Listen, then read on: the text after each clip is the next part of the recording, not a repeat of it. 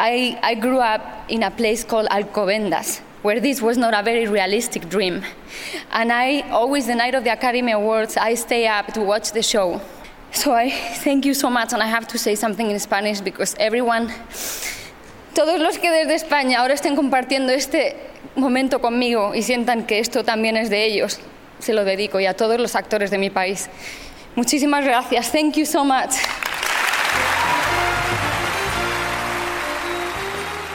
Eh, bueno, yo creo que los Oscars se han inventado solamente para que pudiéramos escuchar en, en, eh, estando vivos a Penélope Cruz diciendo esta frase recogiendo su Oscar. O sea, a la mierda los libros de autoayuda, a la mierda las frases motivacionales, a la mierda Mr. Wonderful. O sea, el éxito es esta frase. ¿Eh? El éxito es, no sé, yo por ejemplo, para mí, que I grew up in a place called Ciudad Rodrigo, eh, el éxito es estar hoy aquí presentando un nuevo programa de Revelación Otimo, el podcast de GNS Pop. ¿Qué tal, Sebas? Hola, Claudio. ¿Algún sueño imposible para ti que grew up in a place called eh, Torrejón, Torrejón de de Ardoz? No, pues la verdad es que no. Ningún sueño, ¿no? Bueno, otro sueño que tenemos aquí es que mm, hoy estrenamos, eh, nos estrenamos con, con- con el formato de invitados. Y creo que nos estrenamos de lujo con una persona que para hablar de los Oscars no podía, no podía ser otra. No podía callarse. No podía callarse. No, has estado muy callado todavía, ¿eh? Eh, ¿Qué tal, Juan? Bienvenido. Juan Sanguino. ¿Revelación o timo? Yo para mí revelación. Bueno, y ya después cuando termine el programa lo veremos. ¿Pero revelación Juan Sanguino o los Oscars? Eh, no, Yo- revelación Juan. Yo ya hace tiempo que ya soy un poco noves new artist. Yo Ok. llevo aquí muchos, muchos años. Y recuerdo perfectamente la descarga eléctrica que sentí cuando Penelope dijo I was born in a place called Alcobendas porque sentí una mezcla de vergüenza. No, no vergüenza, pero sí que sentí un poquito de pudor, un poquito de esta cosa española de ay, qué paleta, ¿no? En plan, con todo mi cariño a Penélope, que me encanta. Pero esta cosa un poco de Paco Martínez Soria, ¿sabes? De me, me El, com- voy- el complejo, el cuando contaba, contaba, contaba Jorge Sanz y Maribel Verdú que cuando fueron a Belle Époque, cuando ganó Belle Époque, llevaban la maleta llena de chorizo, fue salchichón, queso, porque no se fiaban de la comida de Los Ángeles. Pues es que son nosotros. es que eso es España. Entonces, cuando ella dijo eso, es una cosa muy de, ay, qué paleta.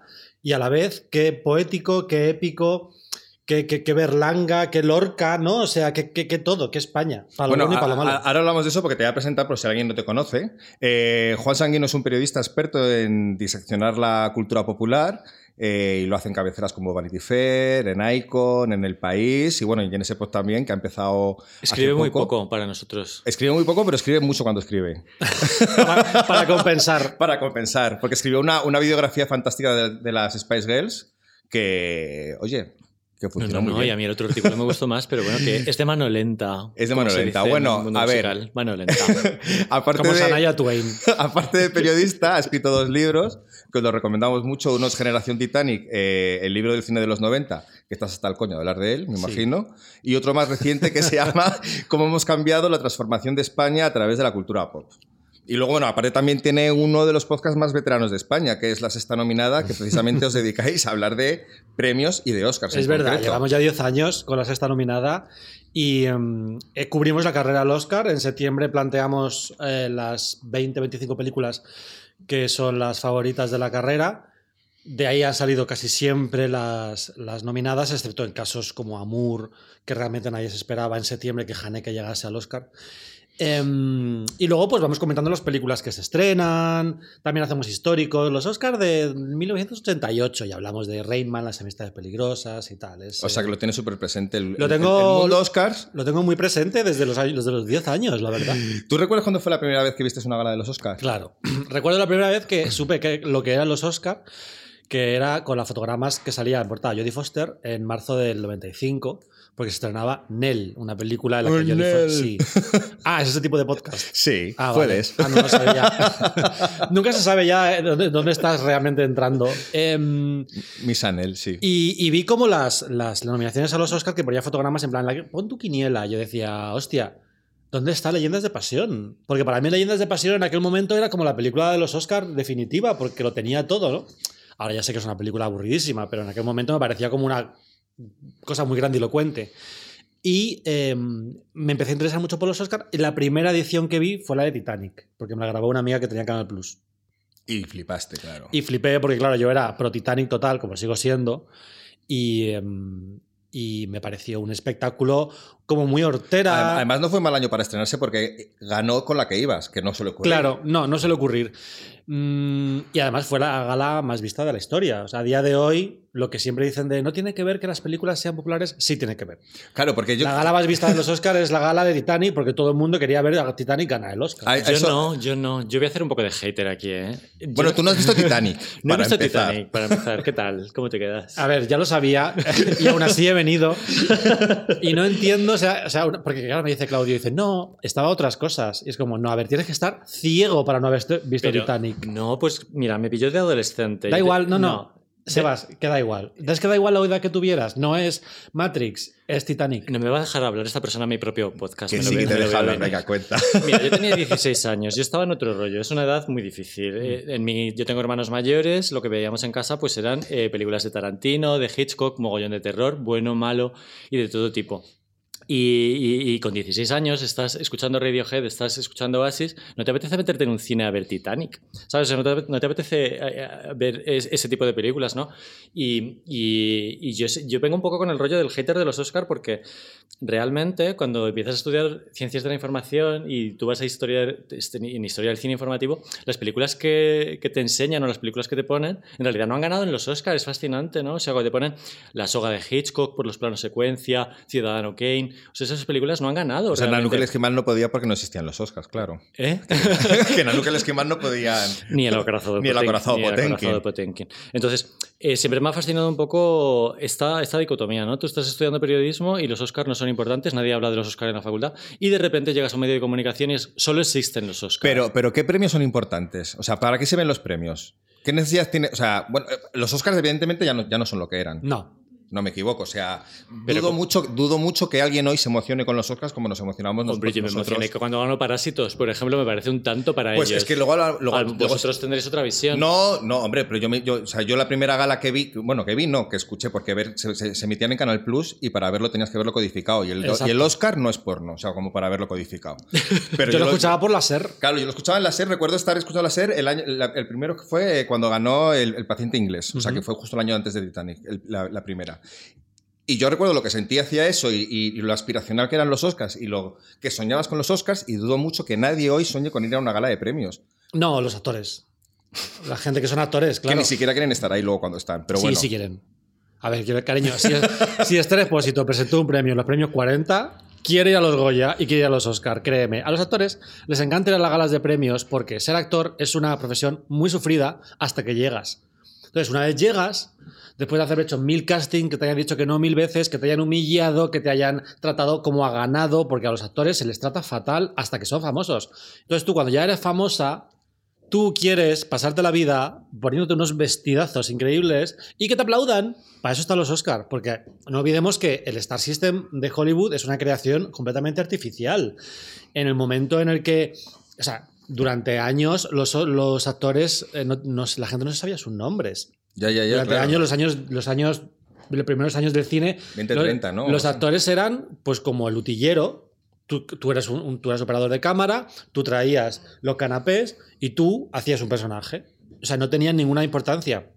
Pero de repente, con eh, se- esta- este crecimiento de las revistas, este crecimiento de los eventos, estas es, em, aglomeraciones de gente que empezó a ver en las, en las ciudades grandes, en Nueva York, en Los Ángeles, de repente se dieron cuenta que ahí había un negocio, que ahí se podía montar una especie de... Bueno, pues... Un universo paralelo. Sí, una, una, especie de Olimpo de los dioses a los cuales el pueblo llano podía admirar y podía desear para asegurarse que fuesen a ver las películas. Porque si tú tenías un gancho seguro, en plan de, vale, a lo mejor la película es una mierda, pero si tengo a esta actriz, la gente va a venir a verla. Entonces es una forma, al final, absolutamente capitalista de plantear el arte. En plan, ese es el reclamo y eso lo vamos a conseguir.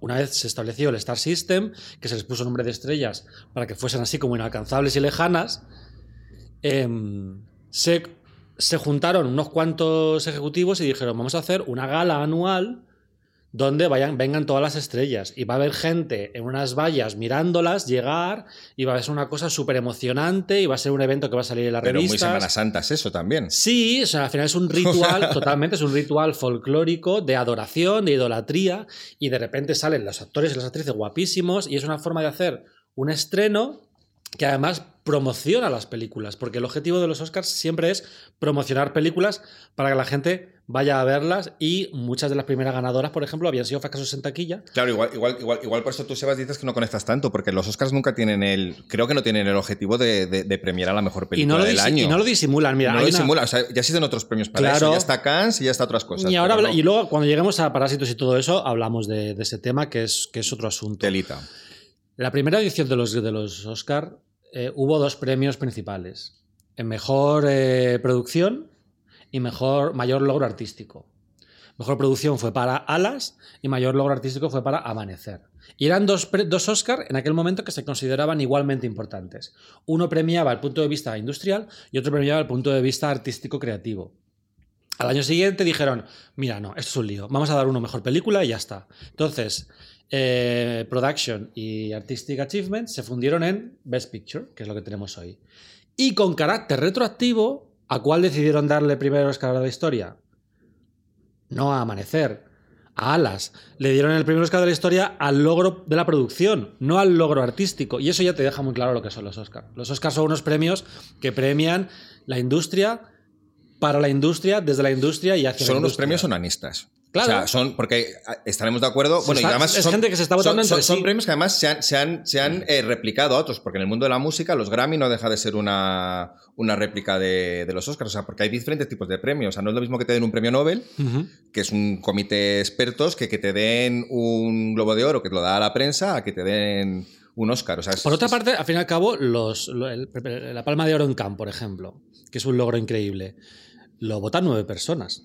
A eso voy. Y los, y los Globos de Oro 70, ¿no? O 78. Bueno, los Globos de Oro son un chiste. No, Por eso, por eso lo espero, digo. que, espero que caigan estrepitosamente después de lo de este año. Pero, pero hay que entender los Oscar como lo que son, unos premios de industria que se dan entre sí, que se dan entre ellos y que, y que- y que no tienen más, eh, más importancia. Evidentemente ellos votan lo que más les gusta, pero hay muchísimos factores que, que influyen, como por ejemplo, pues yo que sé, el Oscar de Julianne Moore.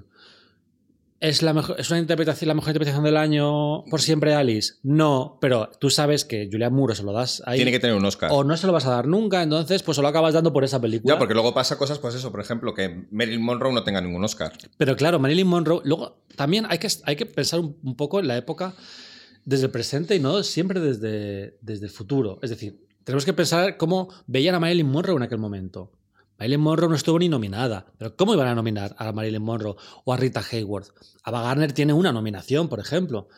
Porque no se las veía como actrices serias. No Ah, era Betty Davis, no eran Catherine Hepburn. Había dos tipos de actrices. Pero es que vamos a ver, no puedes tener el discurso de que eres unos premios de la industria y, y premiar cierto tipo de producciones y luego no tomarte en serio a esas actrices. Es una contradicción en sí mismo. Pero ese- O sea, en, eh, en realidad no estás siendo ni, ni, ni alternativo, guay, ni, ni estás defendiendo lo popular. O Claro, sea, pero- El, el- el criterio ya falla per se.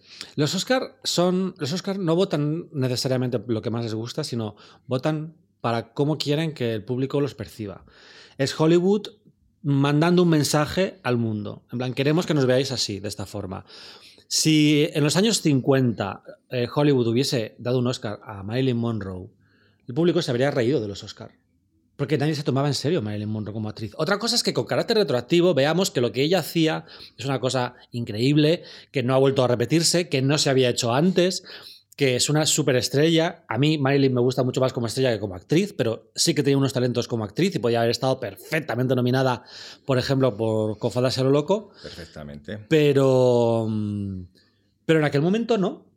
Es que no podemos. El, otro día leía eh, un ensayo de Chuck Klosterman que él decía que le sorprendía mucho cómo cuando se fueron, se van muriendo los eh, luchadores de pressing catch, los obituarios del New York Times y tal son siempre un símbolo de la América de Reagan. Es como, a ver, puede que tú lo veas así con carácter retroactivo, pero en los 80 nadie veía al último guerrero como un símbolo Lo de la América como de alguien a Reagan. quien imitar para pelearnos entre nosotros. Claro, ni siquiera, los, ni siquiera los, los niños fans se tomaban en serio No, no, no. Catch. Entonces, no podemos caer tampoco en el error de juzgar los Oscar con carácter Bueno, pues es que, es, retroactivo. que, es que además, eso no, es, es que ese error que dices tú de que no son indies ni son comerciales ni tal cual, o sea, ocurre con todo tipo de premios. Me, me- me remito otra vez a los Grammys. ¿De verdad Beyoncé es la persona de la música que más Grammys tiene que tener en la historia? Pero si no le han dado el de álbum del año siquiera todavía. Es que ahí has abierto un melón que ya hablaremos otro día. Pero yo sí que echo de menos eh, un criterio más concreto, ¿no? O sea, realmente yo entiendo que no premien Blow Up. O sea, entiendo que Blow Up es una película de los 60 para la Palma de Oro en Cannes. Pero, me- por ejemplo, me extraña mucho que Alfred Hitchcock no, no ganara en, en los años, en los años 50 Claro. ni en los años... o sea, realmente solo se premió Rebeca, que ganó el premio a Película, pero él, se quedó sin Oscar durante todas las películas. Es que esas son las películas que eran famosas en la época y las películas que se estudian en la facultad. Y tampoco estaba, tiene tantas nominaciones comparado con el, eh, el legado y el impacto que tuvo su cine en, en- en muchísimos cineastas posteriores. Creo que ha estado nominado cinco o seis veces como director nada más. Lo que pasa es que Hitchcock era un... Pues un Spielberg de la época, era un populista, era, había- hacía cine para las masas y eso los elitistas lo veían vulgar. Entonces los Oscar tienen una mezcla entre ser muy prejuiciosos, muy elitistas y a la vez muy paletos. Oye, es, que, es, es- es que no lo entiendo. Es que a. Spielberg, a Spielberg costó muchísimo que, que- que le reconocieran. O sea, hasta el 93 con Pero la lista de Schindler no ganó un... Pero es que eso- esto que estáis diciendo no tiene ningún sentido. O sea, yo soy súper fan de David Lynch y yo eh, hasta cierto punto entiendo que no entra en sus parámetros estéticos que le nominaron por Mulholland Drive. Ok, aunque para mí Los Ángeles no es Hollywood ni nada, sino que es Mulholland Drive, yo entiendo que a lo mejor pues David Lynch no sea su criterio, pero eh, Steven Spielberg. Hola. Pues es que pues preferían, preferían darle el premio a Gandhi que a ET, por ejemplo. Es que luego además la, eh, la historia pone cada cosa en su lugar, ¿no? Y, y- y evidentemente hay muchísimas películas buenísimas que han ganado los Oscars, pero de repente eh, ves un, un listado en el que, por ejemplo, lo que habéis dicho antes no tiene ningún sentido. El paciente inglés gana en el 96 y Titanic gana en el 97. Sí. O sea, es- en serio, ¿cuál es el criterio? No Pues se ya- parecen pues absolutamente en nada. El, no he visto el- Titanic. el ¿eh? criterio es con Pero el paciente inglés Harvey Weinstein, creo yo. Pero no... Sí, bueno, y aparte, Madre mía, a, mí el paciente, a mí el paciente inglés me parece una película increíble película. y es una película que evoca un tipo de cine mm, de David Lean, un tipo de cine grandilocuente, muy épico, este romanticismo exacerbado, esos, esos desiertos, paisajes naturales, esa fotografía, esa música. A mí me cabreó bastante que ganara, pero porque ese año estaba, estaba nominada Fargo, que Claro, es una de mis Pues películas... es- Pero es que al final la dicotomía, de la dicotomía de los. Oscars siempre, siempre es esa, es eh, Paciente Inglés o Fargo, Forrest Gump o Pulp Fiction. Depende mucho también de... Es que hay años, hay años muy difíciles de, de- de ganar. O sea, si Fargo se hubiera presentado otro año que no estuviera el paciente inglés, a lo mejor podría haber ganado. Yo creo que Fargo ganaría hoy de calle. Pero y te digo vamos. hoy de los últimos 15 años de los De hecho, creo que es la última, la última película que me, ha, que me ha dado pena que no haya, que no haya ganado. Pero si es verdad que los Oscar, bueno, y te dio pena que Frances McDormand perdiera el Globo de Oro contra Madonna, o eso te parece bien. Eh, chupito. Ah. no sé, porque es uno de los globos de oro más fuertes que. No, que yo- hay. Mountain, Claudio, ¿no te dio pena que no ganara Brokeback Mountain? Sí me, dio, me- sí me dio pena, pero es que el, eh, el- el año que ganó Brokeback Mountain... Ah, no, ganó, ganó Crash ese Ganó año, ¿no? Crash. Crash la mala ganó, además. Eh, sí, No me dio, me, me- me pena, pero yo no sé, para mí Fargo fue la primera vez que vi un, un tipo de cine que no había visto en ningún sitio. Una injusticia, sí. Yo recuerdo una amiga que a me mí dijo. el paciente inglés me flipa y me gusta mucho A más. mí también, que pero Fargo. creo que hay una, me gusta mucho más que hubo una campaña detrás que, que- que- que representa muy bien lo que es este tipo de premios, que, que ni siquiera es, es- es suficiente ser bueno. Tienes que tener una maquinaria detrás y, y- y hacer una carrera De promo. que es de promoción Sí. que es agotadora. Y en aquel momento no se había descubierto, porque recordemos que Harvey Weinstein eh, llegó a los Oscars en el 89 con mi pie izquierdo. De repente llevó a Daniel Day-Lewis a hablar al, congre- a hablar al Congreso mm, sobre los minusválidos y tal, y fue como, ¡ay, qué bonito! ¡Qué detalle! y luego como que cada año iba eh, haciendo como este tipo de campañas en el piano y dijo una película de mujeres, y al final ganaron las tres mujeres. Sí, sí, sí. Jane Campion, Holly Hunter Y y Anna Anna Paquin. Y decían, hacían sus campañas en plan... Y en aquel momento el concepto campaña al Oscar no existía, no era tan agresivo como luego se ha convertido gracias a Harvey Weinstein. La O sea, campaña sí, más sí. agresiva que hizo fue la de Shakespeare Love. Claro, o sea, Gwyneth Paltrow fue- tiene un Oscar y Shakespeare lo ganó porque, porque ese hombre está Bueno, yo creo que Gwyneth Paltrow habría ganado de todas formas. Pero es que... eh, eh, Se lo robó a Winona. Shakespeare- le, le robó el guion a Le Winona. robó el guion a Winona. Para una vez que Winona no roba y si es robada, va a ganar el Oscar. Pero Shakespeare Love es el único Oscar que Harvey Weinstein ha ganado personalmente, porque él era productor de la película, no distribuidor solamente. Y mm, hay que tener en cuenta primero que en los, en los 90 los Oscar eran muy de de dar 9, 10, 11 Oscar a la misma película. Sí. Películas muy clásicas, Braveheart, eh, eh, La lista de Schindler, Forrest Gump, Titanic, muy, muy, muy clásicas. Es verdad que luego la tendencia ha cambiado porque los Oscar al final siempre decimos, tú dices que no hay cohesión. No es que no haya cohesión, es que votan unas 6.000 personas. Y nosotros, por ejemplo, en, en Premios Oscar, en la web, hacemos una votación de las nominadas. Y siempre salen las, siempre, casi siempre ganan las mismas que van a ganar en los Oscar. Porque al final, cuando tú, cuanto más gente vota, más se reduce al mínimo común denominador el resultado. Evidentemente, en Cannes se sabe que ha habido verdaderas movidas, por ejemplo, que el, el sacrificio de un ciervo sagrado, Almodóvar estaba en plan que quería que, Que- que ganase, que quería que ganase, que quería que ganase, pero no hubo forma. Porque que, esas nueve personas del jurado de los festivales tienen que negociar. Pero cuando se vota anónimamente, pues al final salen eh, las tendencias, digamos, más genéricas, más generalistas. Y no gana la película que más pasiones despierta, gana la película que menos molesta. Y al final, Alfred Hitchcock claramente es un tío que no le caía bien a nadie. Y por eso no ganó ningún Oscar. Porque, porque eso es así, igual que hay mucho. influye mucho la popularidad, porque para eso son americanos y para eso es, un concurso de popularidad. Entonces, tú ves las estadísticas y dices, ¿cómo puede ser que Hitchcock no tenga ningún, ningún Oscar? Pues primero porque en aquella época nadie le veía como un gran director, porque hasta que Truffaut no reivindicó a Hitchcock, nadie veía a Hitchcock como un gran director. Eso, eso es así, a líneas generales.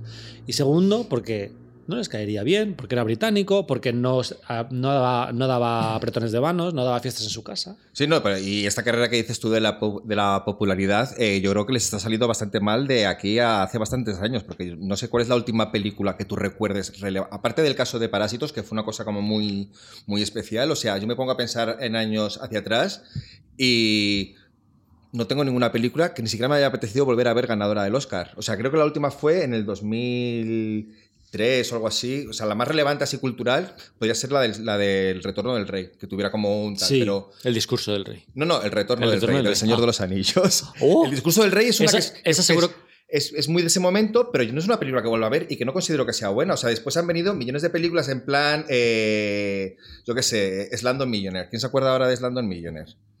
¿Quién se acuerda, de, ¿quién se acuerda de, de, eh, la, la de Guillermo del Toro? ¿Cómo se llamaba? La forma del La agua. forma forma del agua. ¿Quién Mira, se acuerda calla, de eso? Calla, calla, calla, que todavía no lo he superado. O sea, ¿quién, quién- quién ha vuelto a ver de Artist? Porque de Artist la vimos todos en el No, a ver, salió, de, pero- de- de Artis, en el caso de Artis es verdad que no había alternativas. Igual que te digo No. que, la- que cuando ganó Slandon Millionaire fue una cagada porque, porque tenían la posibilidad de premiar El Caballero Oscuro y premiar una gran película, además de público, y una película con muy buenas críticas, ni la nominaron. Que No, fue no, no, estaba, lo tengo aquí delante. Estu- Estaba el curioso caso de, de- de Benjamin Button, que Sí. mierda. Frost y Nixon, que es una de estas películas de que los actores están muy bien, pero tampoco decía Hmm. mucho más. Es que no había y alternativas. luego estaba Milk, que. meh, y The Reader, que pues lo mismo, otra película genérica, tío. The Reader, la, pe- la película con peores críticas, eh, nominada al Oscar. En serio. Yo no lo veo tan Sí, decadente Más, más que Avatar. Sí, sí, sí. Avatar, hubo- Avatar Bueno, es, que, es que críticas. al, año, al año siguiente de Slandon Millionaire, además hicieron otra cagada a los Oscars, que es eh, aumentar las categorías de 5 nominadas hasta un máximo de 10. Pero eso es para nominar al Caballero. Claro, y, y- y- y- Y, y el, el problema que, que- que tienen los Oscars, desde mi punto de vista, desde un, de un tiempo a esta parte, es que han querido eh, reconquistar, empezaron a perder relevancia. Por un lado, yo creo que porque el propio cine ha perdido relevancia como... eh, fenómeno cultural y como. Sí, como, como fenómeno cultural eh, casi homo, homo, homo- no me sale Homogéneo. No. homófobo. Mo- monocultural, como Sí. fenómeno monocultural. Antes lo- todo era cine. antes todo era cine y no había nada más grande que una estrella de cine. Y en España teníamos a Maribel Verdú, a Carmelo Gómez, en plan de eran estrellas, la gente los conocía. Pero luego con internet y la segunda dorada de las, de las series de televisión, como que empezó a, ten- a diversificarse un poquito más el consumo eh, y, la, y la- la escala de prioridades del público. Y por lo tanto, los Oscar perdieron eh, audiencia, perdieron, perdieron interés. Y es verdad que al final eh, la gente que realmente es cinéfila no respeta a los Oscar. Le ha perdido el respeto a los Oscar. Y también influye que ya no, ya no existen las estrellas. O la última gran No, no, no, estrella, la única la última estrella que ha surgido ha sido Jennifer Lawrence y ella lleva desaparecida tres años, reniega completamente de ello. Las últimas grandes estrellas surgidas en Hollywood son Scarlett Johansson y George Clooney, y ya hace ya 20 años, casi. Que esto es un poco lo que tú decías al principio, ¿no? Que se ha perdido un poco la, la sensación de las superestrellas, yo creo que tiene que ver con la generación Z, que solamente Ya no- el narcisismo de la gente de Ya, ahora ya no, no, permite. ya no admiran, o sea, se admiran Claro, ellos, se se admiran admiran ellos. tanto ellos que no pueden admirar a. Que yo lo veo guay que la gente se quiera a sí misma, no lo estoy Mm, se criticando. les está yendo nada. la olla, ¿eh? se les está, están pasándose de frenada. Yo creo que, no, no, no. Yo creo que el, el empoderamiento de eh, yo estoy como estoy y me quiero a mí misma y roza un poquito ya la prepotencia. Es un Bueno, y estás, aparte- te y estás aparte- queriendo y- demasiado. aparte, y aparte de- cuando tienen la oportunidad de hacerlo, ni siquiera lo, porque cuando, o sea, ni siquiera lo abrazan, porque eh, hace dos años o hace un año estaba nominada Yalitza Aparicio, que es la antítesis de estrella, que podrían haberla convertido en, en- en ídolo de la generación, bueno, no sé de la generación Z, pero bueno, como es todo lo contrario a lo que tenemos, a lo que pensamos que es una estrella de cine. Mm. ¿Quién se acuerda hoy de Yalitza Aparicio? Bueno, pero lo de Yalitza es una extravagancia que los Oscars se sienten mejor persona nominándola, pero no tenía ninguna intención de premiarla. Lo que, lo que pasa es que en los 90 las estrellas se convirtieron en eh, figuras demasiado poderosas. Mark Canton, el presidente de Sony, empezó a soltar cheques, pues 20, y- 20 millones a Jim Carrey. Eh, a, Jen- a A Demi, Julia a Demi Roberts. Moore otros 15, a Alicia Silverstone 10 millones por dos películas. Entonces se fue completamente de madre y, los, y las estrellas tenían muchísimo poder. Entonces lo que hizo Hollywood fue bajarle los humos a las estrellas y eh, para mí el punto de inflexión es cuando eh, Jeremy Renner, Mark Ruffalo y Scarlett Johansson, después de la primera Vengadores, dijeron, a ver, queremos equipararnos el sueldo a Chris Evans, eh, Robert Downey. Jr., claro, porque ellos como que cobraban menos. Había como dos. O sea, estaba Robert Downey Jr. y cobraba muchísimo dinero. Luego una segunda franja con Chris Evans y Chris- Hemsworth. Y luego abajo los que eran menos famosos y la chica. Que era la más famosa de todas en realidad, pero como era la chica, le pagaban poco. Y, a la que Marvel. no han- a la- que no han hecho película hasta ahora. Hasta ahora, bueno. Y Marvel dijo: Allá que se ponga tonto, le cambiamos el. cambiamos de, cambiamos de actor. O sea, ¿qué, qué, qué os creéis? Como los de Friends, que podéis eh, negociar en bloque y os vamos a dar un millón a. No, no, no, cariño. A la gente, la gente no viene a ver a Mark Ruffalo cuando viene a ver los Viene a ver a. Capitán Viene a ver a Hulk. y a Hulk, Entonces, aquí, aquí le hemos puesto a Eric Bana, hemos puesto a Edward Norton, hemos puesto a Mark Ruffalo. Y si hay que poner otro Hulk, ponemos otro Hulk. No os pongáis tontos, porque no sois imprescindibles. Y eso, para mí, en el momento en que las estrellas, o sea, en el momento en que se estrena La momia y el título es más grande que el nombre de Tom Cruise, es porque la franquicia ha reemplazado a la estrella. Las franquicias son las nuevas estrellas y la gente ya no va a ver la última de Harrison Ford como en los 90 o la última de... Ahora van a ver la última de Marvel. ¿Cuál sería vuestra manera? ¿Cuál sería vuestra manera de reconducir los Oscars? Si para vosotros ha perdido prestigio, fijaos que para mí, que sin ser fan, me parece que premiando películas. A mí, a mí me gustó la de la forma del agua, que la vi en Sitges. Igual estaba condicionada por el contexto, pero me gustó. Pero, por ejemplo, Spotlight, Moonlight, son películas que a mí me gustan y que sí me parecen las películas Son de su películas año. buenas, pero son olvidables. ¿Cómo, O sea, reco- cómo reconducirías tú entonces el criterio de los Oscars para que volvieran a ser lo que fueron entonces? Es que sí, no te Pues, no- lo- no- lo- pues una de dos, o- creo yo, ¿eh? O, o abrazan lo que es ahora el cine, que es lo que decía Juan de las franquicias y tal y cual, y se lanzan a premiar lo que la gente quiere ver. Abrazan también al público que ve los Oscars, porque los Oscars se empeñan en ir de, de guays, y no nos equivoquemos, o sea, los vemos los maricones, las tías y los periodistas de cine, no hay más. Y, se- y- y ellos insisten en no, en, no, en no darnos lo que queremos. ¿no? Sí, estoy completamente de acuerdo. Iba- es que iba a decir exactamente lo mismo. Hubo un momento en el que los Oscar les empezó a entrar, supongo que con las redes sociales, un poco que las redes sociales al final es- nos están abocando al final de la civilización. Tal porque están corrompiendo eh, eh, eh, todo lo que sea mera- remotamente hedonista, todo lo que sea disfrutable. Tú estás disfrutando con algo y siempre va a llegar alguien y va a decirte. Es- bórralo, es transfobo. O, y, y yo, por favor, yo no quiero tener este discurso de que ya no se pueden hacer chistes con nada, pero real, real, es un campo de minas las redes sociales. Son un puto campo de minas. Sí. Entonces, los Oscars de repente empezaron a escuchar a Twitter, de ahí que ganase Guillermo del Toro, que ganó por simpático, no ganó porque era el mejor director del año, porque ese año estaba Christopher Nolan por Dunkerque, pero bueno, no voy a ni a entrar en lo de Nolan. No. Em, que, lo, que lo odian también. Los Oscars de repente empezaron a intentar como caer bien a Twitter. Es como, cariño, no se puede caer bien a Twitter. A Twitter nadie le cae bien. Deja de intentar hacerte la simpática y premiar Moonlight y Spotlight y todo esto porque estas películas no le importan a nadie Exacto. en el mundo real. Y los Oscars tienen que ser unos premios de público.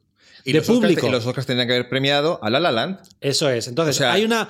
Para mí, la forma de reconducirlo, que no lo van a hacer, sería volver a las cinco nominadas para que estar nominada al Oscar signifique puto algo. Currarse mejor las nominaciones, porque ¿Qué pasa? Que si no hay 10 nominadas, ¿nunca nominarías algo como el árbol de la vida? Pues, Pues eres lo tonta, siento. tío. O sea, claro, en plan, cúrrate mejor las nominaciones y dejar de premiar, dejar de votar con este sistema de preferencial que es horroroso.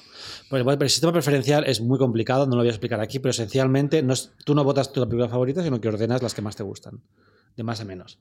Y la que saca, saque como mejor... Es un poco Eurovisión. En plan, la que saque arriba saca más puntos y va acumulando. Entonces, ¿cuál gana? ¿La que más números uno tenga? No. La que más dos y tres. Entonces, La La Land es una película que evidentemente despertó muchas pasiones, pero mucha gente no le gustaba y la ponía la última y eso hacía que impos- imposible ganar. Imposible, excepto porque estaba ahí Moonlight. ¿Qué pasa con Moonlight?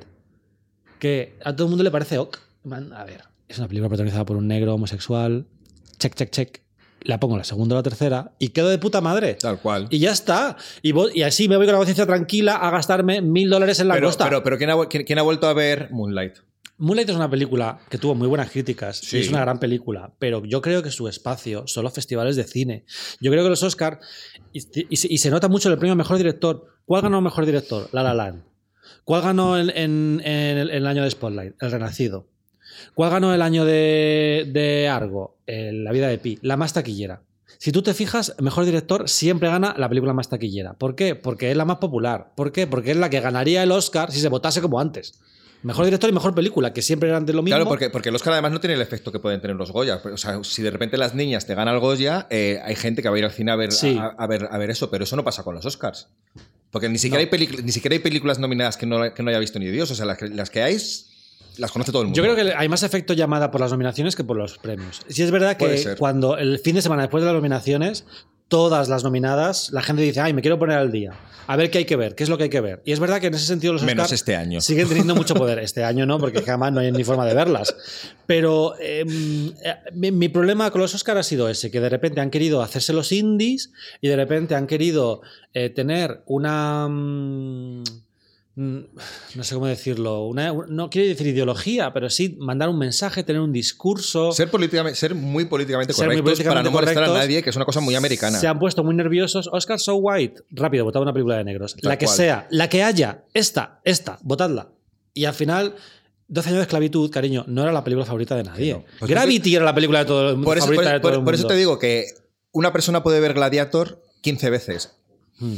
Una persona no va a ver Moonlight ni va a ver 12 años de esclavitud 15 veces. Sí, es verdad Eso- que. Eso ha desaparecido. Sí, es verdad que cada vez se hacen menos películas como Gladiator o El Señor de los Anillos. Es decir, también El Señor de los Anillos es un milagro porque es una superproducción de fantasía y además es gran cine y es, una, Sí, y es un relato más grande que la vida y es, un, es nuestra mitología, realmente. Eso no ocurre tan a menudo y ocurrió con Juego de Tronos y era tele. Entonces, es verdad que ya no hay esas películas y este año, por ejemplo, la gente dice es que todas las películas son de tal. Pues es lo que se ha estrenado.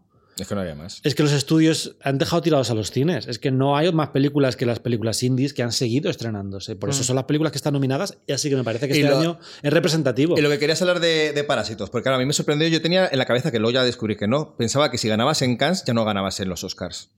Y eso no, no- no es así, ¿no? O sea, ha, ha habido muchas películas que han ganado no, en Cannes, muchas no. pero algunas tres. han ganado. Pero el, fenómeno, el fenó- el fenómeno Parásitos ni siquiera logró despertar el interés por los Oscars. Hombre, No yo creo que mucha gente mm, aplaudió que los Oscars hicieran esto. A mí me parece un poco cutre que una película gane mm, película internacional y A mí me mejor mucho película. por, por Dolor y Gloria, claro. Sí, aparte, que, o sea, creo que, creo que este es el motivo por el que los Globos de Oro no permiten competir las películas que no se hablan en inglés. Para que una película no pueda ganar los dos premios. Eh, también te digo, es improbable que vuelva a ocurrir en muchísimo tiempo. Igual que película de animación es improbable que gane mejor película también. Pero es que Parásitos. porque realmente es una pena que hay películas como o Toy Story 3 que no. Porque en el momento en que ya saben que vas a ganar película, película de animación, dices, pues no la voto aquí. Pero sí es verdad que Parásitos es una película que gustó mucho. Yo la vi en Donosti y la gente estaba vibrando con ella y luego la volví a ver en el cine, en un cine rodeado de señoras, y las señoras estaban living todo el tiempo con la película. Es una película muy, muy, Pero muy, do- muy agradecida. doblada y todo. A mí No, no, no, no, versión original. A mí me parece que funciona como Muy es thriller, como muy drama, agradecida. como comedia, tiene de todo. Es muy agradecida. Y al final, que una película. O sea, una película como Parásito se habría quedado en un fenómeno de circuito indie en los años, en los años 80. Sí. Pero hoy, gracias a Internet, una película como Parásitos te la pueden poner en el cine Príncipe Pío. Y, y que gane el Oscar a Mejor Película representa el mundo cultural en el que vivimos. Esa, esa globalización extrema, esa democratización absoluta del consumo de la cultura. eh, además hizo una cosa muy guay que es eh, premiar géneros que normalmente son Aparte. vilipendiados completamente. O sea, quiero decir, la última película así como de terror o, o con violencia que premiaron creo que sería El silencio de los corderos y no sé si hay muchas más que hayan ganado de, de- de- de ese tipo de, No, ninguna. El cine. exorcista la llegaron a nominar. Sí, pero nominar sí, pero quiero decir, Pulp Fiction estuvo nominada, pero no ganó. Siento meter Pulp Fiction, que sé que es la película más, más recurrente. Pero la comedia y el terror son géneros que han estado siempre bastante vilipendiados. Sí, pero porque- y, y Parásitos tenía todo, tenía terror, tenía Mm. comedia, tenía crítica social, o sea, era como. Pero yo creo perfecta. que eh, Parásitos se ha notado la ampliación que han hecho, que han cogido casi 2.000 nuevos votantes Sí. y todos han sido de minorías eh, étnicas, eh, sexuales o mujeres, que no son minoría, pero bueno, eran minoría en, lo- en la academia. Entonces yo creo que sí, ahí sí se ha notado la diversidad de gustos, pero la razón por la que... mm, La razón por la que ganan siempre dramas y casi siempre dramas históricos y siempre feel good movies muy eh, luminosas, O sentimentales. sea, de Green Book. Sí, no es porque, no es porque la los Oscars sean conservadores, es porque cuando tú pones a 6.000 personas a votar, la tendencia siempre va a ser a, la- a lo conservador. Porque hay gente que no soporta el cine de terror, hay ¿Estás gente que no de ve- Madrid? Estoy hablando de, estoy hablando de cualquier, de cualquier grupo de gente que vote. Cuanto más amplíes el grupo de gente que vote, y aquí estamos hablando de 6.000 personas, que son muchas, Sí. y luego vamos a decir una cosa. Yo he entrevistado a directores, bueno, directores no tanto, pero actores. ¿Vosotros habéis hablado alguna vez con un actor sobre cine? No. Pues hacedlo. Coged uno al azar. Coged un actor español y empezad a hablar de cine con él. O sea, los hay que flipas, tío, porque son unos garrulos, tío, que flipas. Que les gusta la película. No digo que les guste Marvel, no, no. Es que les creen que son cinéfilos y tienen un gusto, un criterio horroroso. Horroroso. Y la mayoría de los votantes de los Oscars son actores.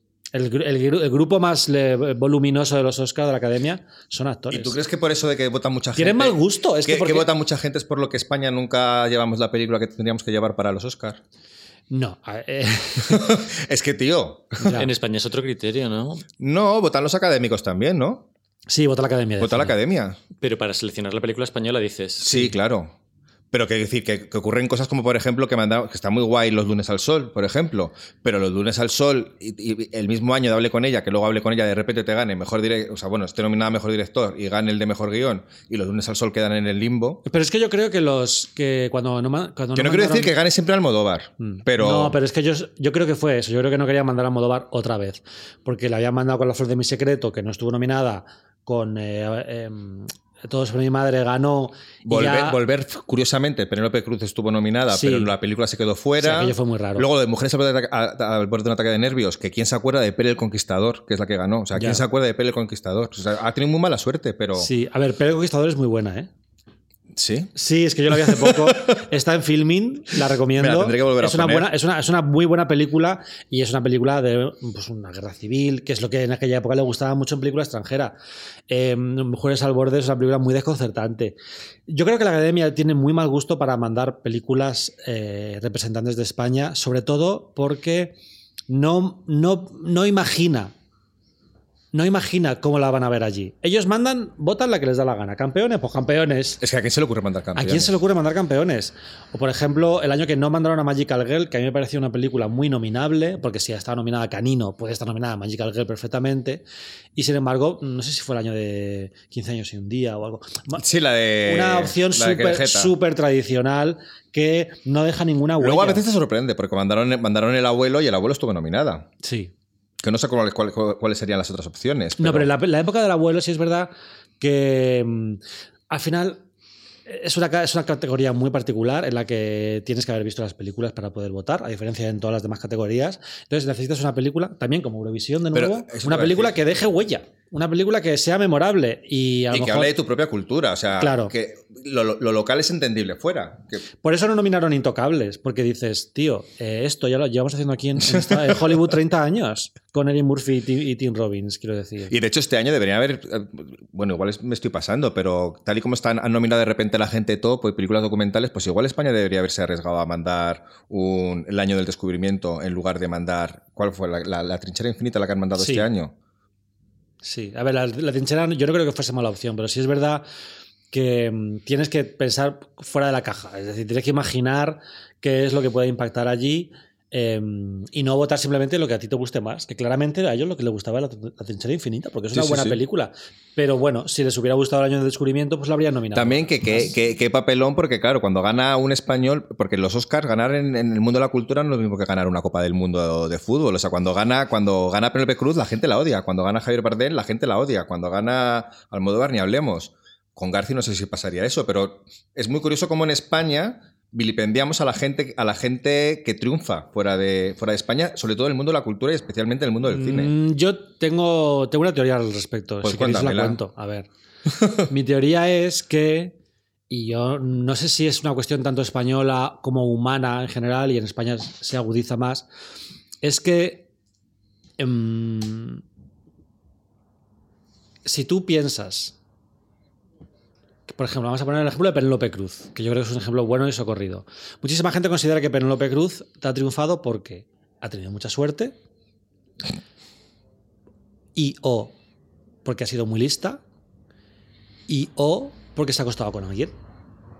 Tú, haces, tú, tú te pones a preguntar en la calle, a pie de calle. Sí, sí, Esas sí, son claro, las tres que- respuestas. Ha tenido, ha tenido novios y tal. y que por otra parte es como en plan de a quién tienes que follarte para. Eh, o si quiero decir, tú puedes, a lo mejor te puedes follar a alguien para conseguir un papel en un momento dado. Pero luego.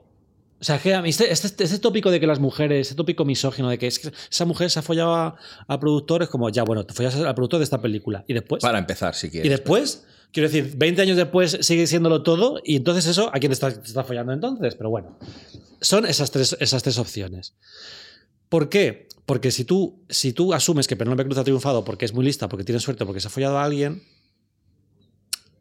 tú llegas a la conclusión de que tú no has triunfado en lo tuyo Porque no- porque no has tenido suerte, porque no tienes enchufe, porque no te has follado a nadie, porque eh, no has sido tan espabilado como otras, porque tienes más, más principios, a lo mejor.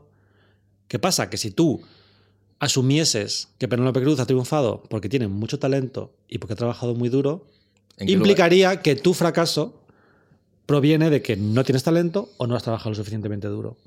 Entonces, no es una cuestión de envidia, es una cuestión de que tú proyectas en Penélope Cruz o en gente que triunfa en general, tú proyectas tus propias eh, frustraciones y tus propias inseguridades y tú dices, joder, Sí, pero me parece muy, me parece muy curioso que ocurra solamente pues, eso, con Penélope Cruz o con Rosalía o con tal y no ocurra con Fernando Torres. porque el deporte no se puede, no depende de la suerte ni de follarse a nadie. Quiero decir, si tú lo petas en el fútbol, es como la ciencia. Eres un buen jugador. Pero Penélope, mucha gente dice, pues no es buena actriz. O Rosalía, pues no es para tanto lo que hace. Pero hay otro El factor. arte, es, el arte es identificable. Ay, estoy muy de acuerdo con lo que has dicho, pero yo creo que hay otro factor que es la imagen que tiene el cine, eh, sobre todo en España, desde eh, aquellas galas de no La a la imagen guerra. política, dices. La imagen política desde 2003. aquellas, aquellas galas de no a la guerra y demás tienen una imagen como muy izquierdosa, pues que a un montón de gente le tira muy para atrás, ¿no? Y no hay un respeto hacia la, hacia la cultura en ese Pero sentido. fíjate, los Oscars, por ejemplo, son también cuando quieren serlo. Son políticos y son políticos bastante tirando. Bueno, ahora.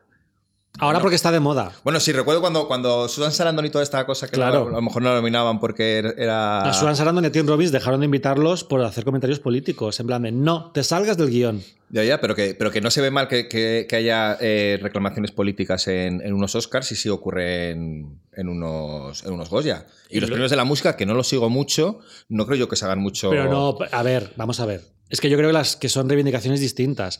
En los Oscar tú siempre haces una reivindicación a favor. A No favor de la gente, de. claro, a favor de la gente necesitada, a favor de la gente enferma, a favor de la gente pobre, a favor de la gente de, de un desastre natural. Acordaos cuando subió la chiflada de. mm, ¿Cómo se llama? Yo- eh, Michael Moore. Y Sí. empezó a decir Simon Yu Bush y, y hubo abucheos. Porque evidentemente ahí la mitad de la gente había votado a George Bush, igual que la mitad de Estados Unidos había votado a George Bush. Entonces, son reivindicaciones distintas. En España, en No a la Guerra, eh, esa gala fue un absoluto circo. Iban con no- camiseta, además. Era un circo total y era una cosa muy cutre. Yo, personalmente, estoy de parte de Bret Easton Ellis, no sé si habéis leído Blanco, su último libro, es un No. libro como de memoria, reflexiones, y él dice que a él no le gusta que Meryl Streep vaya a, un, a recoger un globo de oro honorífico y, no, y él quiere que hable de Mike Nichols, quiere que hable de Robert Redford, quiere que hable de Viola Davis, no quiere que saque un papel y empiece a criticar a Donald Trump durante siete minutos. Eso es muy poco televisivo, es muy poco espectacular. Yo estoy, de- estoy ahí. O sea, yo creo que los actores deberían hablar sobre sí mismos, que es lo que más les gusta hacer, en realidad. Creo que ahora las reivindicaciones políticas de los actores de Hollywood es una moda y ellos claramente se sienten personas mucho más importantes de lo que son. No creo que deberíamos estar preguntándole a Bebe qué opina de las mascarillas, porque Bebe no es política, cariño. Y Penélope Cruz tampoco tiene por qué decirme qué opina de, de, de, no sé, de cualquier cosa política. Es que es una actriz, literalmente su trabajo es leer, eh, lo que se le da bien es leer palabras que dice otra, que escribe otra persona. Ya. Entonces, se les ha subido mucho la cabeza a los actores. Y cuando la pandemia, con lo de Imagine y toda esta mierda, eran en plan de, ¿pero quién os creéis que Qué sois? vergüenza ajena, además. ¿Quién os creéis que sois? Hablad de vuestro. No sé. O sea, sí es verdad que. Y, y de nuevo, un poco pasa como lo que hablábamos antes de Twitter, que parece que los, Os- los, los, Os- los Oscar empezaron a sentirse como muy frívolos Sí. y han querido darse a sí mismos una pátina de importancia, legitimarse. Es que ya, el otro, eh, cuando ganó Laura Dern y empezó a hablar de. eh, a relacionar sus.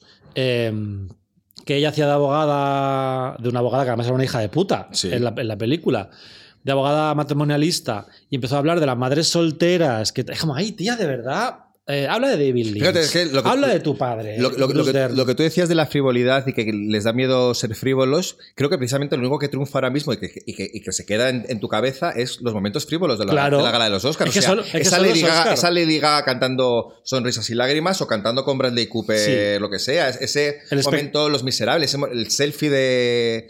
de- el espectáculo es que no tiene, no tiene nada de malo. De hecho, ellos hacen una función social eh, de espectáculo y de evasión y de escapismo. ¿Por qué? Yo, ¿Quién quiere encender los Oscars y ver reivindicaciones políticas? Eso lo hacen muy bien, insisto otra vez. Los Grammy, los- to- todas las galas de premios musicales te dan lo que quieren. O sea, salen a dar sus gracias tal y cual, pero tienen unas actuaciones musicales y tienen un, un- un algo que no, que no los Oscars se, se niegan.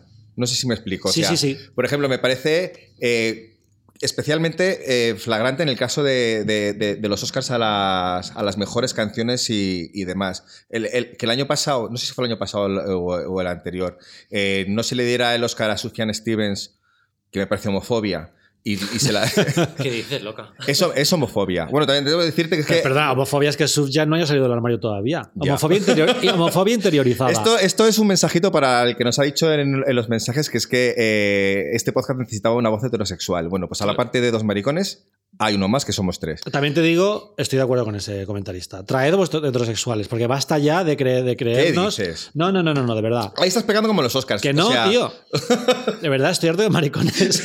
Ya, es que de verdad, a veces me paso semanas enteras y solo quedo con homosexuales y luego salgo al mundo real y ya no conozco Y es, el una, mundo real. y es una decepción, como los Oscars. Insisto, los Oscars, vuestro público son maricones. ¿Quiénes quedan a ver la gala de los, de los Oscars? Sí, es verdad. Hay que, ¿Quiénes hacer, hay- hay que hacer show, tienen que hacer Hay que más- hacer show, hay que hacer más-. Más, espectáculo. Y, y- y a mí me da mucha rabia que se tomen tan en serio a sí mismos. Y creo que les está perjudicando.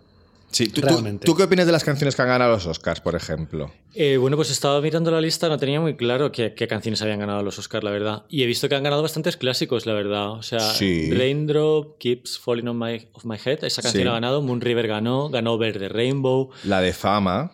La de fama. O no, o George- o- Sí, sí, sí, sí, Fame ganó. ¿Sí? George Moroder tiene dos Oscar, que es una cosa que yo me ha flipado. Claro. Por Take My Breath Away y por. Mm. Y por John tiene cuatro. O sea, realmente he visto la lista bastante apañada, ¿no? Lo que pasa es que luego ves cada fist. bueno, Eminem ganó uno. Eminem también. ganó, ¿verdad? uno. Pero, por Eh, ejemplo, I've Seen It All de, de Bjork y Tom York perdió contra Bob Dylan. una de Bob Dylan. Pero fue, fue ganadora moral porque nos dio el traje del cisne. Y, insisto, eso es lo que queremos en los Oscars. No Y queremos ver a Bob Dylan, muy guay Bob Dylan, Yo ¿eh? pero lo siento mucho, pero mm, no quiero ver a Celine Dion ganando un Oscar por Titanic. Elliot Smith perdió. Eh, Y- perdona, Y luego se tiró perdona. al río. Perdona, eh, Celine Dion, Celine Dion es, o sea, Esa canción es tenía atroz. que ganar. No es atroz. Atroz, es mala. ¿Qué hubiera pasado si hubiera coincidido el mismo año esa canción con la que ganó el año siguiente, que era la de Is You Believe de Mariah Carey y Whitney A ver, Houston? eh, esa pregunta da igual. la segunda parte da igual. Siempre ganaría Heart Will Go On. Es decir, si mañana se estrenase Titanic, volvería a ganar 11 Oscars. Y eso es así. O sea, la gente cree que hemos superado. Es como cuando. Y ahora sueltas el micro así, clac. No, que nos creemos como cuando dicen, no, es que ya. eh, qué- Qué horror lo de Britney. Es como cariño. Si mañana Ariana Grande se rapa la cabeza, tendría 100 paparazzi detrás igual. No hemos aprendido nada. Somos el.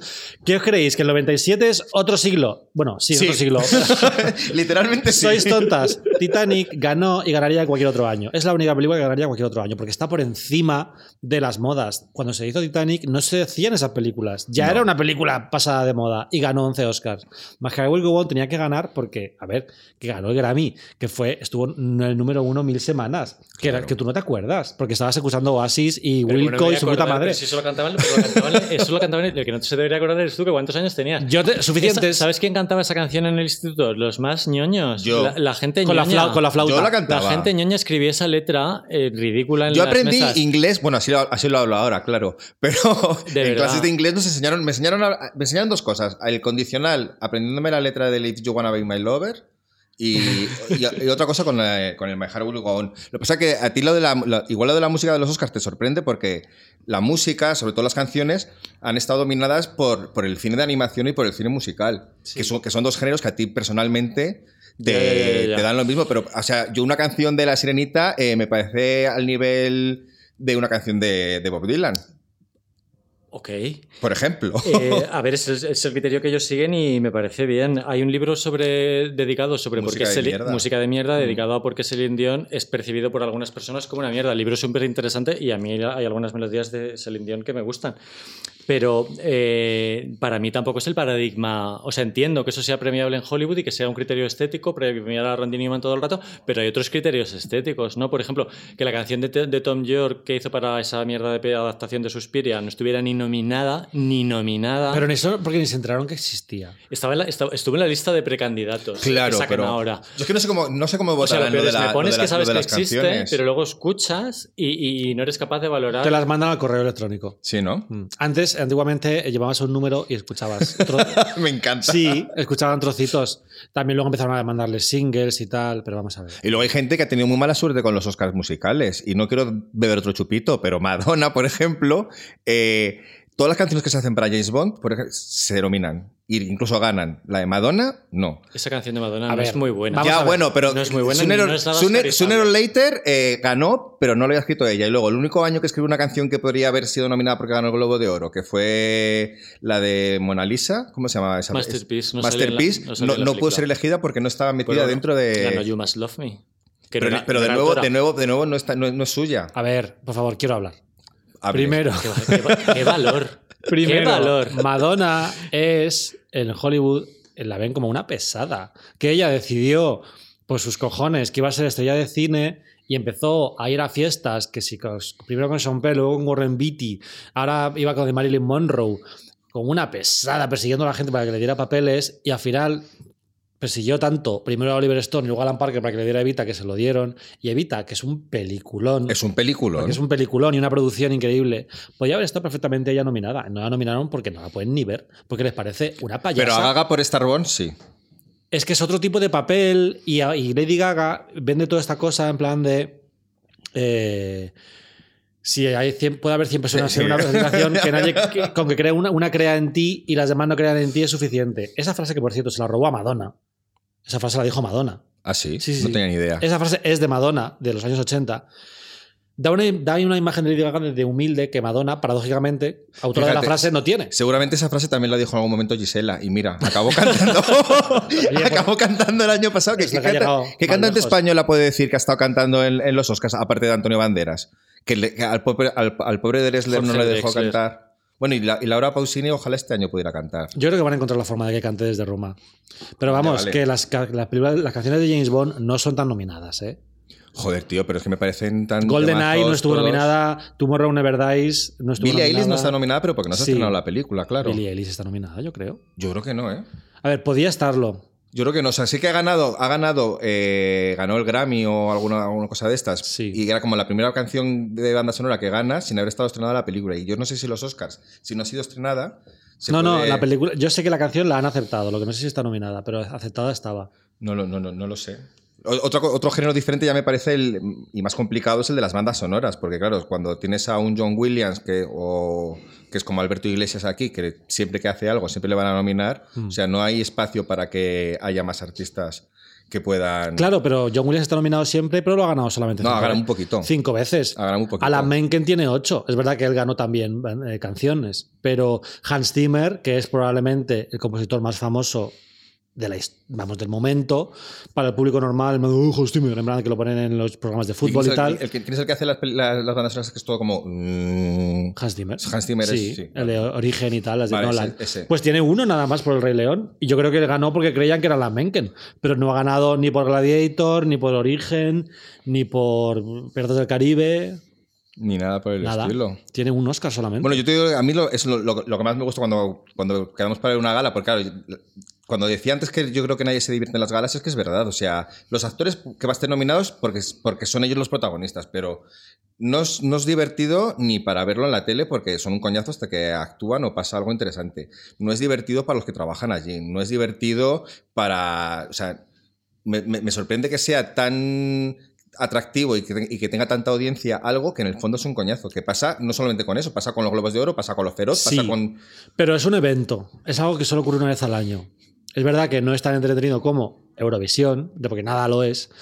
Pero al final los Oscars, tú sabes que son cuatro horas, sabes que a la, a la tercera hora ya vas a estar aburridísimo porque además ya se sabe lo que va a ganar, casi nunca hay sorpresas. Pero el tema Excepto está... el año de la La Land y Moonlight. Pero mira qué sorpresa hubo. O el año de, o el año de. Parásitos, que también fue sorprendente el año pasado. Pero sí es verdad que se está perdiendo un poco el ver a las estrellas. Bueno, El el- yo, quiero, yo quiero ver llorar a Sandra Bullock.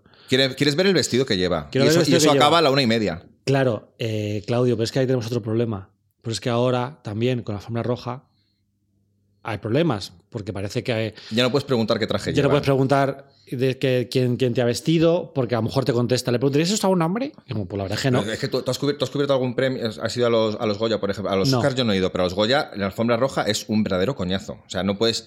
O sea, yo no me imagino preguntarle a todo el mundo por su película. tal. Eso la gente no quiere verlo. Yo, afortunadamente, los Goya los, los cubrí cuando ni siquiera había redes sociales y, por lo tanto, el medio que tenía que ir no me, no, no- no me hizo estar haciendo eh, en directo cosas, pero, tío, es un, es un infierno el, el género de, de alfombra roja. Sí, sí, a ver, es que eso es súper caótico, pero al final parece que eh, todo esto de los mejores looks de la alfombra roja, como que ya está empezando a, ser un poco frívolo.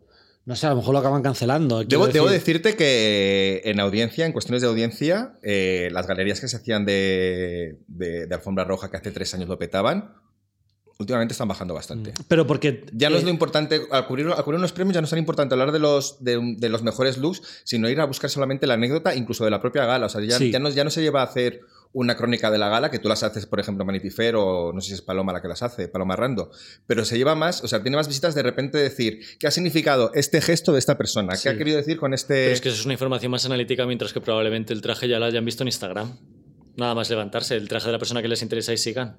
No, pero por ejemplo, el, co- el concepto, una galería con 40 looks de la alfombra roja, a mí me parece que o sea, me interesa en cuanto a que puedo ver los 40 seguidos y tener que buscarlos. Los mejores looks de la alfombra roja. Pero sí es verdad que, por un lado, las estrellas cada vez son menos estrellas. Porque claro, tú ves los Oscars de los 90 y es que, Es que aquello todo el mundo que sale era mega famoso. O sea, unos planos generales mega famoso. Ahora, ¿qué pasa? Que estamos viviendo un periodo de transición y de repente tú ves la portada de Vanity Fair de, la- de Hollywood Issue y han puesto a tres actrices negras que nadie sabe quiénes son. Porque no, hay, porque no hay estrellas negras. Es que no las hay. Entonces, De eso el con- Washington. para, claro, para construir estrellas tienes que ponerle las portadas, tienes que darle tal, tienes que dar la forma roja, tienes que De vestirlas. hecho, se, de hecho- unos de hecho, se empeña últimamente mucho en crear estrellas que no lo son. Amy, Amy Hammer, que no es negro ni, ni mujer, es No, caníbal. Pero lo de Armie Hammer ha pasado siempre. ¿eh? Eh, Pasó con eh, Ryan Gosling, o sea, con Ryan Sí, pero el, Reynolds. empe- el empeño que tienen en crear estrellas que ya no existen, porque a Julia Roberts no, no, no hace falta que te, que te vendan que es una estrella. Mm. De hecho, de hecho ocurre algo muy, muy absurdo que es cuando se empeñan en, en- en premiar a una estrella, que el- creo que la última persona sí que premio que era como tiene que, hay que dárselo sí o sí fue con Leonardo DiCaprio con El Renacido, Sí. que fue como qué peñazo que se lo den ya por fin. Y nos- fíjate cómo todo el mundo que no le importaba una mierda a los Oscars estaba absolutamente dentro de, bueno, ese, súper súper a favor de, de, esa, de esa carrera. El grupo de Facebook de Hay que ir a Canaletas a celebrarlo. O sea, cuando un Oscar ha despertado tanta, tanta expectación? Eh, porque a la gente le las estrellas le gustan. Lo que pasa es que ahora ya no hay estrellas. Y tú ves, pues eso, la forma roja de los Oscar y no. Y yo sé quién es todo el mundo porque somos cinéfilos. Hmm. Pero mi hermana no conoce a la mitad. Por eso no ve la galería de los Oscar. Porque mi hermana quiere ver a Nicole Kidman. Y- y- y No quiere, no quiere ver a, a la de, a, la, a la de Minari. Es que le suda el coño, claro, le suda el coño le que lleve puesto la de Minari. Quiere ver aquí Blanchett. Ya. Es que es así. Quiero decir, se está, se está. En general, estamos viviendo este periodo de transición que se está forzando un poco un cambio. Y hasta que ese cambio llegue, nos vamos a comer un montón de mesas redondas y de alfombras rojas y de galas de premios en las que no va a haber estrellas.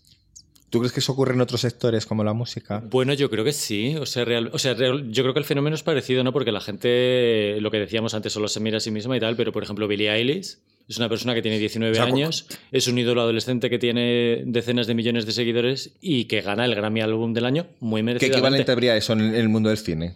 O, o, sea, o- Lorde. o quién sería una Beyoncé, o quién sería una Taylor Swift del cine ahora mismo. Claro, es que. Yo es que o una no Dua Lipa. Creo que no hay equivalentes porque la gente sí ha seguido escuchando música Claro. al ritmo de, eh, de los 70, El, es que el hábito, el- 80, el- el- 90. el hábito del consumo es diferente. Sí, lo que es, es verdad antes. que la playlist ha reemplazado al, al álbum, pero el consumo y las estrellas siguen siendo las mismas. Y hay estrellas pues recién surgidas y de repente tienes fenómenos como el de Olivia Rodrigo, que es un fenómeno de público, es verdad que es solo entre la gente joven, pero, pero ahí lo tienes. Y luego... eh, Es muy Billie Eilish ella, o sea, realmente el sonido es muy Billie Eilish. Sí, es ¿no? un poco lo mismo. Pero un poquito más mainstream, claro, supongo. bueno, sí, ella, Billie Eilish es mainstream, pero sí, más mainstream es Olivia, sí. Las estrellas de música siguen siendo estrellas de música y Bad Bunny es mega famoso.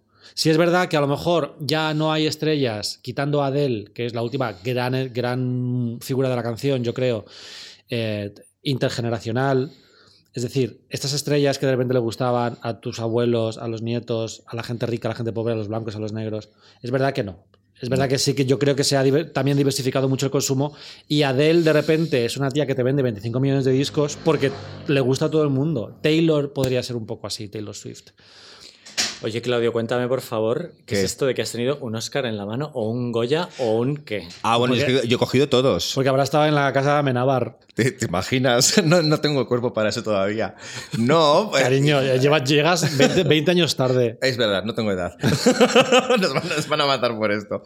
No, hijo, pues que. No, eh, yo lo digo porque ganó hace 20 años. Sí, sí, sí. No, el, el- el- el- el- el Goya que he tenido no es el de Amenábar. es, Pues el Goya, cuando estás cubriendo los Goya, te, te lo dejan tocar todo. Sí, te lo dejan tocar todo. Entonces te, te los dejan tener, pero yo que sé, he tenido el Globo de Oro de Todo mi Madre, por ejemplo. ¿Tú has cogido algún premio de estos? No, nunca. Ni un Oscar. No. Es curioso, ¿eh? No, ni- además que ni, ni lo he visto de cerca. ¿No? Porque la academia, o sea, en teoría, el premio a la película extranjera, ahora internacional, no es para el director. Lo recoge el director, pero es para la academia de cine del país. Pero, No te creo. Sí, pero por lo general, la academia se lo cede al director. Es decir, Am- Almodóvar los tiene en su casa, Amenábar, desde luego que los tiene en su casa. Eh, yo había escuchado una historia que decía que cuando Amenábar hacía fiestas, escondía el Oscar, por si acaso. Pues algu- es que alguna, alguna ratona. Hombre, es que tú no sabes quién está entrando en tu casa. Alguna ratona podría. Antes del coronavirus, de repente, a las 4 de la mañana, tienes a 40 maricones que no sabes de dónde han salido, pues efectivamente, guarda el Oscar, guapa. No, yo el, el Oscar que he cogido fue una cosa, pues un yankee de estos de Disney que nos llevaron a algo del el armario, el león, la princesa, una película de estas absurdas, que ganó el Oscar al mejor maquillaje, pues lo, lo- lo trajo el maquillador para que lo cogiéramos y ya. Debo decirte que es un premio bonito. No así, por ejemplo, el Ondas, que espero que no nos Yo he visto un nunca. Ondas. No, yo lo tenía en las manos. He intentado robarlo, de hecho. Pero ¿y dónde? Si eso pesa 10 kilos, Ya. 20. No, no, intenté robárselo en plan delante de la persona. En plan, de, dijo, dámelo, ¿para qué lo quieres? El Oscar es un premio bonito, debo decirte. De todos los premios que he visto, porque el Grammy también lo he cogido y no, no ¿Qué mola. Grammy has cogido?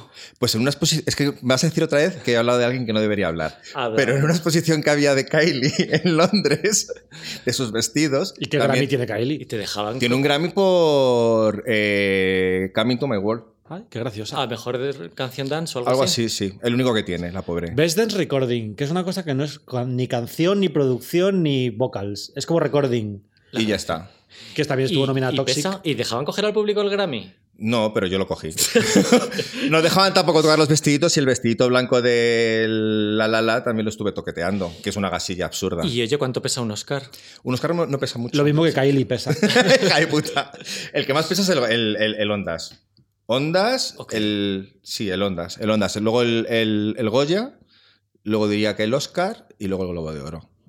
Y ya está. Ok. ¿Cuál queréis ganar vosotros? Así para terminar ya, porque nos estamos enrollando un huevo. Yo Pulitzer, la verdad. ¿Tú quieres un Pulitzer? Hombre, lo, es, estoy- Ah, acá te ves. claro, yo me veo. Te ves. Yo cada año estoy al lado del teléfono en plan de ay, a ver ¿Has ensayado, si- ya- has ensayado el discurso que te dan con el Pulitzer aparte de pasta?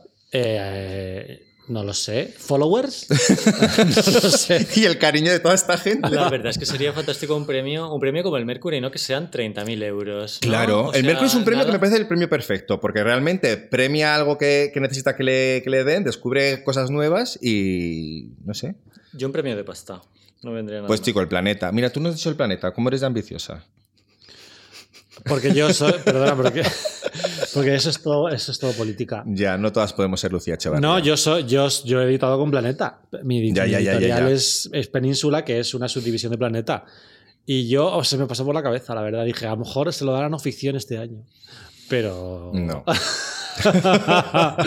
no, no, no, no. Estaba muy Yo, equivocado. yo en su momento quería ganar el, el- el- el Goya porque estaba convencidísimo de que yo iba a venir a Madrid a ser director. Incluso lo pregunté en una Ouija en el instituto y me dijo que lo iba a ganar antes de los 24 como Amenábar. Yo creo Obviamente que no ocurrió. Lo, lo más bonito de este, pro- de este programa, o lo que más me ha motivado de hacerlo, es que realmente la gala de los Oscar o la gala de los Goya te, te- es edificante, o sea, te motiva un poco a hacer cosas, ¿no? Tú ves a gente ganando un un Goya al mejor montaje, como ha sido en nuestro caso de ver a un colega ganarlo. Así. y Ah, Felicidades, Sergio. Felicidades, Sergio. ¿Qué, Sergio? Eh, Sergio Jiménez, el que ha ganado el Goya al mejor montaje. Oye, felicidades, Sergio. Y me, encantó la película. y Muy bien montada. Muy bien montada. Qué bien montada está. Esta- Estaba esperando tu, apro- tu aprobación, Sergio. que, joder, es edificante, ¿no? O sea, tú ves a gente ganar premios y dices, joder, yo también quiero hacer algo con mi vida. Sí, pero ¿no? eso, eso ya no ocurre con la gente joven. La gente joven, los premios ya no le interesan. Ya no les. Ya no son aspiracionales. Ok. O sea que nosotros sí, pero ellos no.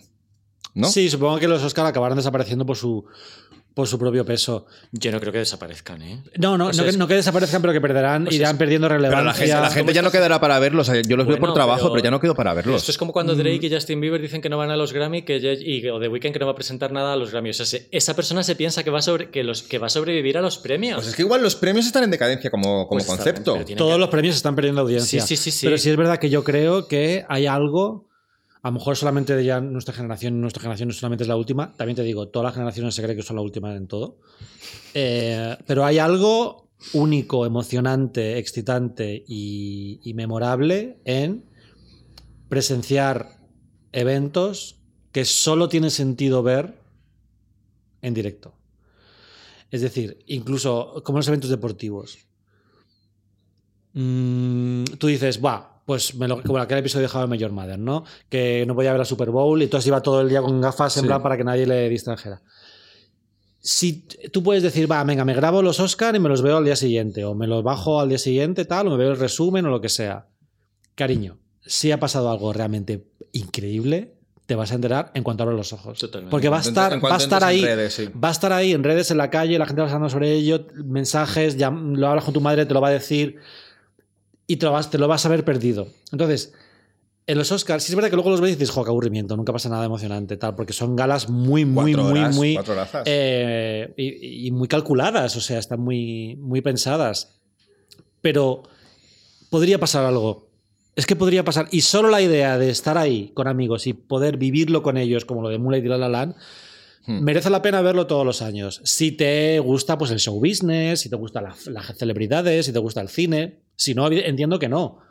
Y es verdad que antes la gente lo veía más en plan, bueno, pues como la gente que ve, no le gusta el, el fútbol americano y ve la Super Bowl. Ya. O la gente, yo tengo amigas que no les interesa el fútbol, pero todas las finales de Copa Sí, y cosas así, pues se las ven con los novios, en plan, pues por hacer cosas con los novios, supongo. Pero hay un público para eso. Y ese es el público que creo que los Oscars están perdiendo. Creo que los Oscars, sí es verdad que ya el público casual, residual, no lo, no lo tienen. Bueno, pues nos quedamos con eso porque se nos está yendo un poquito la, la pinza. Yo espero cuando ganes el. ¿Cuál era? El Pulitzer. El Pulitzer. Vale, pues te esperamos aquí. Yo Y me conformo con ganar un TP de oro. Yo, yo os traigo, os traigo para que veas si es- pesa mucho, pesa poco. Vale, por Para que favor. Claudio coja otro premio en su carrera. Para hacer pesas, el mejor son los Goya. Ahí lo dejo. No, no, el, el Ondas. El es verdad, el Ondas, el Ondas. El Ondas es el mejor. Que nada, que Juan, muchas gracias por venir. Un, placer. Muchas gracias. sí. Qué maravilla habernos estrenado así con los invitados. Y... Llamadme cuando queráis, yo puedo hablar de cualquier cosa, ¿eh? Bueno, vale. si, te, si, te, si te ofreces, Es verdad. por mí guay. Pues nada, que a ver quién ve los Oscar este año. Un beso. Hasta luego. Sebastián, ¿no? Sebastián, no.